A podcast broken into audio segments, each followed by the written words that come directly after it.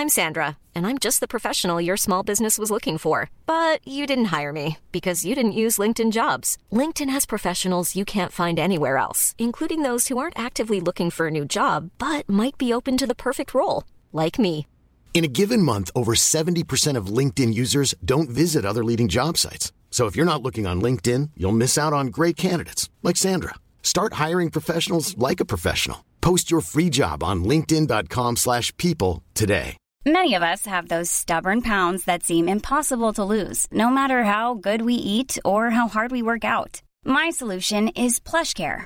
PlushCare is a leading telehealth provider with doctors who are there for you day and night to partner with you in your weight loss journey. They can prescribe FDA-approved weight loss medications like Wagovi and Zepbound for those who qualify. Plus, they accept most insurance plans. To get started, visit plushcare.com slash weight loss. That's plushcare.com slash weight loss. Bonjour, c'est Jules Lavie pour Code Source, le podcast d'actualité du Parisien. Aujourd'hui, la fausse affaire Garrido-Corbière, deuxième et dernier épisode. Un couple de députés insoumis, Raquel Garrido et Alexis Corbière, accusés à tort d'exploiter une femme de ménage algérienne sans papier. La fausse information publiée en juin par l'hebdomadaire Le Point était le fruit d'une machination.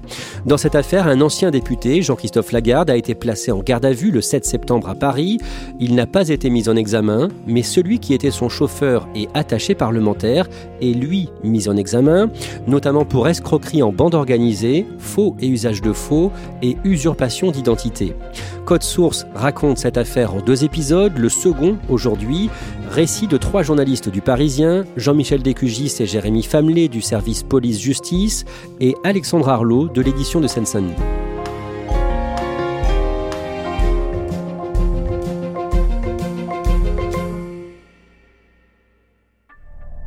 On reprend ce podcast juste après le démenti catégorique du couple Garrido-Corbière, le mercredi 22 juin, moins de deux heures après la mise en ligne de l'article du journaliste Aziz Zemouri sur le site du Point. Non seulement les députés n'ont pas exploité de femmes de ménage nounou sans papier, mais ils n'ont jamais employé de nounou. Dans un premier temps, Jérémy Famelet, Aziz Zemouri se dit sûr de ces infos et il publie sur Twitter des captures d'écran des échanges que cette femme Sanadé est censée avoir eu avec ses prétendus employeurs, le couple Garrido-Corbière. Les journalistes vont un peu analyser ces captures écran euh, publiées par Aziz Zemouri et ils vont relever plusieurs incohérences qui laissent douter de euh, la véracité euh, de cette Sana. En premier lieu, les fautes d'orthographe grossières de Raquel Garrido qui peuvent paraître étonnants de la part d'une députée qui est de surcroît avocate de profession. Et aussi, ils vont s'apercevoir que dans les photos, dans le découpage, montage, on a l'impression que c'est des espèces de collages euh, faits un peu grossièrement sur Paint euh, ou sur un logiciel un peu bas de gamme. Donc on a vraiment l'impression que c'est du rafistolage. Et les internautes découvrent aussi d'où viennent les photos envoyées par la prétendue sans-papier exploité, photos des enfants et de l'appartement des Garrido-Corbière dont on parlait dans le premier épisode. Le journaliste Aziz Mouri va publier une photo que lui a transmise Sana, qui est prétendument prise dans l'appartement parisien d'Alexis Corbière et qui montre une façade de fenêtre euh, et une bibliothèque à côté. Et on s'aperçoit en fait que cette photo, après quelques recherches, est euh, en libre accès sur Internet et c'est une photo qui est issue d'une agence de presse et qui date d'il y a quelques années. Par ailleurs, les, journalistes et les spécialistes du numérique relèvent aussi quelques informations un peu erronées sur euh, l'âge des enfants du couple, qui n'est pas celui présenté par l'article, et le fait que les guerriers de Corbière ne vivent absolument plus à Paris et vivent en Seine-Saint-Denis.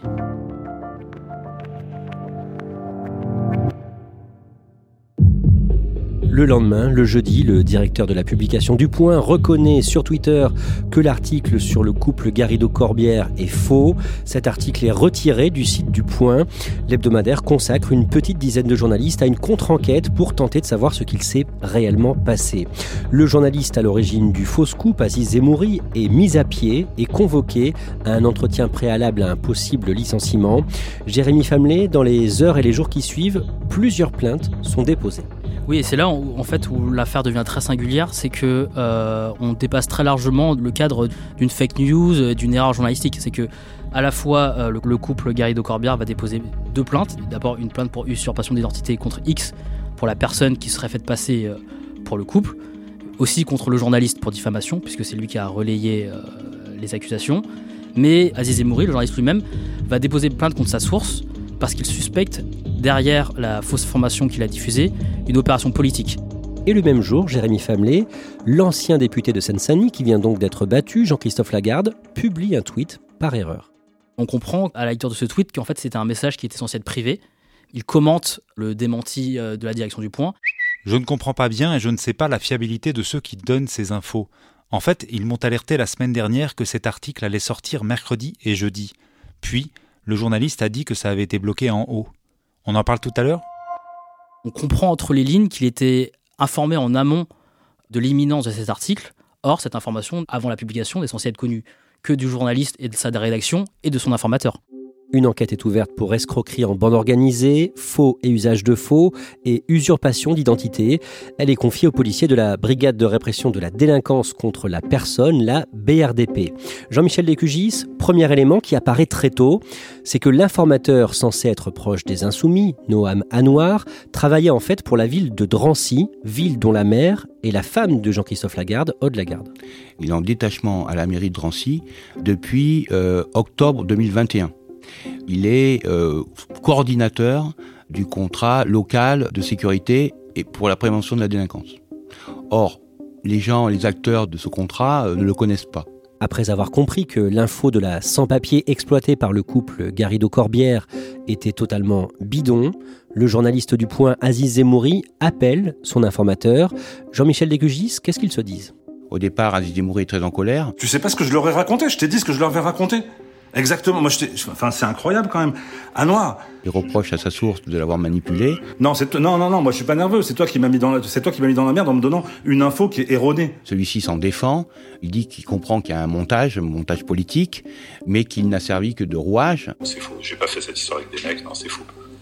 Je pense qu'en fait, c'est une manipulation de flics en fait au départ. Tu vois.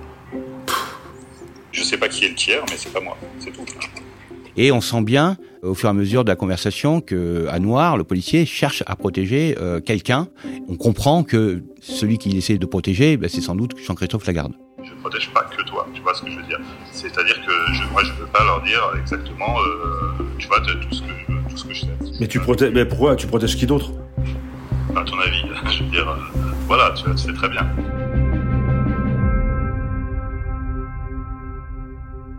Jérémy Famelet, l'enquête menée par les policiers de la BRDP, va amener à un autre homme que l'informateur, un certain Rudy Succar. Qui est-il? Alors son profil intéresse particulièrement les policiers puisque c'est un collaborateur très proche de Jean-Christophe Lagarde. Avant qu'il perde aux législatives en juin, euh, il était euh, un assistant parlementaire. Son nom et sur le site de l'Assemblée nationale. On lui prête un rôle euh, de chauffeur euh, attitré de Jean-Christophe Lagarde, mais on sent que dans son parcours et dans sa personnalité, il a un peu plus que ça, parce que c'est quelqu'un qui se dit proche des milieux des services de renseignement. Il est décrit un peu comme un cow-boy parce qu'il est fan de tir sportif, il détient pas moins de 12 autorisations de port d'armes. Son profil détonne un peu. C'est grâce à la téléphonie que les enquêteurs arrivent à lui. Oui, alors en fait, euh, lors de son dépôt de plainte, Aziz Zemouri, il va fournir le numéro de téléphone avec lequel il échangeait euh, avec cette fameuse Sana. Et en analysant la ligne, les policiers ont fait plusieurs découvertes un peu troublantes. D'une part, c'est que cette ligne a été ouverte en mai, donc très peu de temps avant la prise de contact avec euh, Aziz Emouri, et elle a été ouverte sous une identité fictive pour justement échapper un peu aux surveillances policières. Et on découvre que cette ligne n'a été en contact entre mai et juin, date de la fin de son activité, qu'avec trois numéros, dont un numéro qui a été ouvert au nom de ce Rudy Succar et Jean-Michel Descugis, le téléphone de la fausse nounou femme de ménage, borné toujours au même endroit que celui de Rudy Succar. Les policiers ont fait ce qu'on appelle la géocalisation de ce téléphone et se sont rendus compte que ben, les, deux téléphones, euh, celui de Rudy Succar et celui de la femme de ménage, eh bien, euh, se déplaçaient en même temps. Donc, euh, évidemment, celui qui était derrière le téléphone de la femme de ménage ne pouvait être que Rudy Succar. Rudy Succar, qui est propriétaire d'un logement au 24 rue Léon, à Paris, précisément là où était écrit au feutre sur une boîte aux lettres le nom de la prétendue sans-papier exploitée Sanadé. C'est l'élément ultime qui va emporter la conviction des enquêteurs qu'il y a une machination politique derrière, c'est que l'adresse donnée par cette euh, Sana aux journalistes du Point où elle disait vivre euh, rue Léon, on s'aperçoit que euh, en fait deux étages plus haut, Rudy Succar est propriétaire d'un logement et qu'en fait le nom qui a été mis de Sanadé sur la boîte aux lettres a été grossièrement ajouté au feutre et a depuis été retiré en plus. Le mercredi 7 septembre au matin, l'ancien député Jean-Christophe Lagarde est placé en garde à vue à Paris, dans les locaux de la BRDP. Jean-Christophe Lagarde dit quoi aux enquêteurs Jean-Michel Descugis? Bah, Au départ, il nie tout en bloc. Hein. Il dit qu'il n'est absolument pas au courant de cette affaire. Et puis ensuite, euh, vu le, nombre d'éléments que lui présentent les enquêteurs, euh, il va parler à son conseil, à son avocat, et il va changer de version. Après avoir nié avoir eu une photocopie du passeport de la femme de ménage, Jean-Christophe Lagarde a reconnu avoir transmis cette photocopie de passeport à, à Noir, le policier, pour que celui-ci, qui est en contact avec des journalistes, eh fasse vérifier euh, la véracité ou pas de l'information. Deux autres hommes ont été placés en garde à vue avant Jean-Christophe Lagarde, la veille. Parlons d'abord de l'informateur, le policier Noah Manoir. Jean-Michel Descugis, face aux enquêteurs, il cherche à se prévaloir d'un titre de journaliste parce qu'il est chroniqueur occasionnel aux médias, le site d'actualité proche de la France insoumise. Dans un premier temps, il va faire droit au silence. Et puis euh, ensuite, il va décliner son identité de journaliste et surtout évoquer euh, le secret des sources. On sait que les journalistes peuvent euh, protéger leurs sources, ne sont pas obligés de révéler qui leur donne des informations. Donc lui, pour ne pas dire qui lui a donné l'information euh, de cette femme de ménage et de ce contrôle de police, eh bien, il va dire que il est journaliste et qu'il protège ses sources. Noir n'a pas de carte de presse, donc il n'est pas journaliste.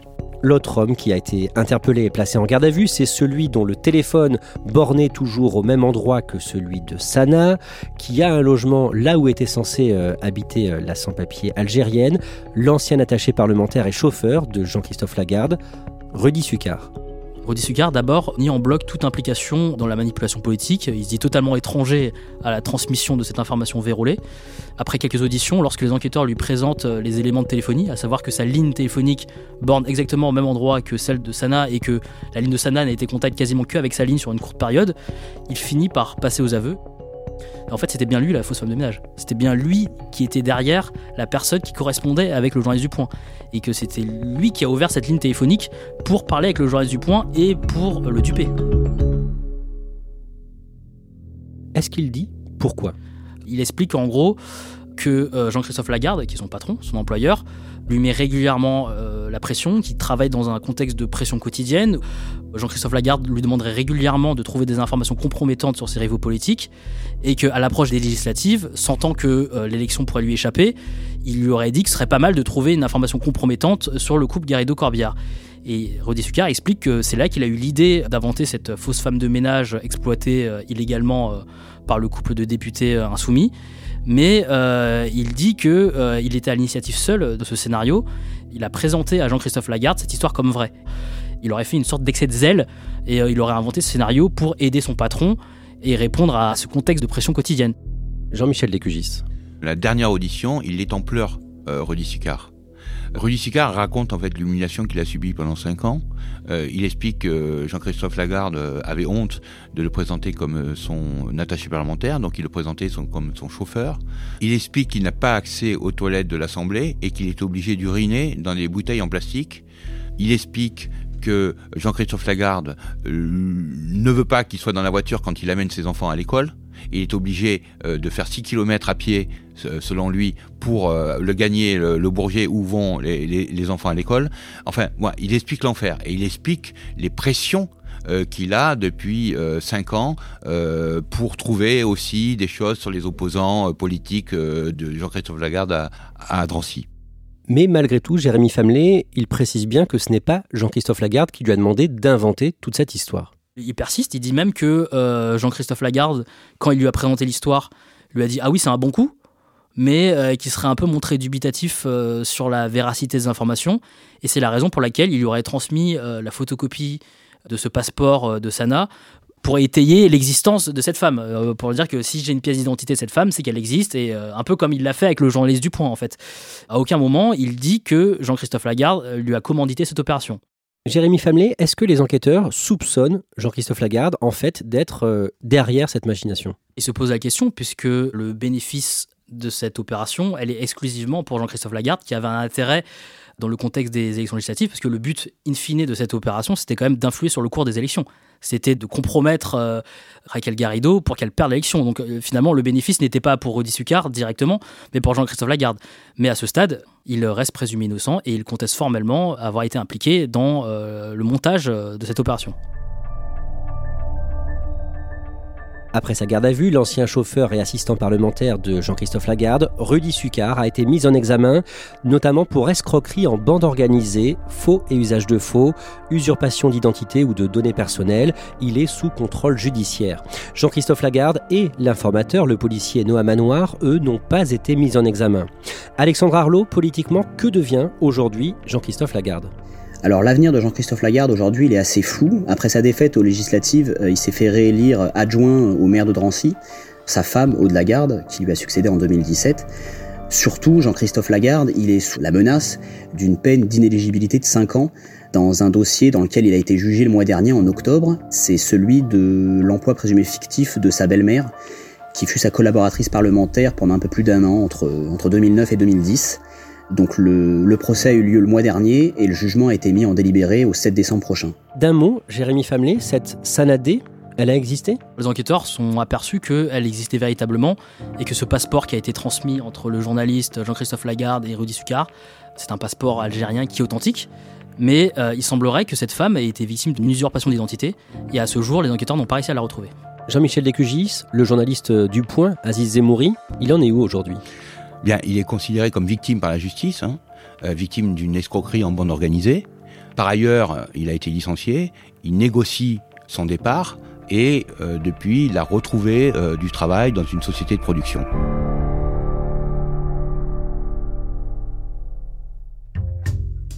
Merci à Alexandre Hamelot, Jean-Michel Descugis et Jérémy Famelé. Code Source est le podcast quotidien d'actualité du Parisien. N'oubliez pas de vous abonner pour ne rater aucun épisode. Vous pouvez nous écrire source at leparisien.fr ou nous interpeller sur Twitter at source. Cet épisode a été produit par Raphaël Pueyo et Emma Jacob. Réalisation Julien Moncouquiole.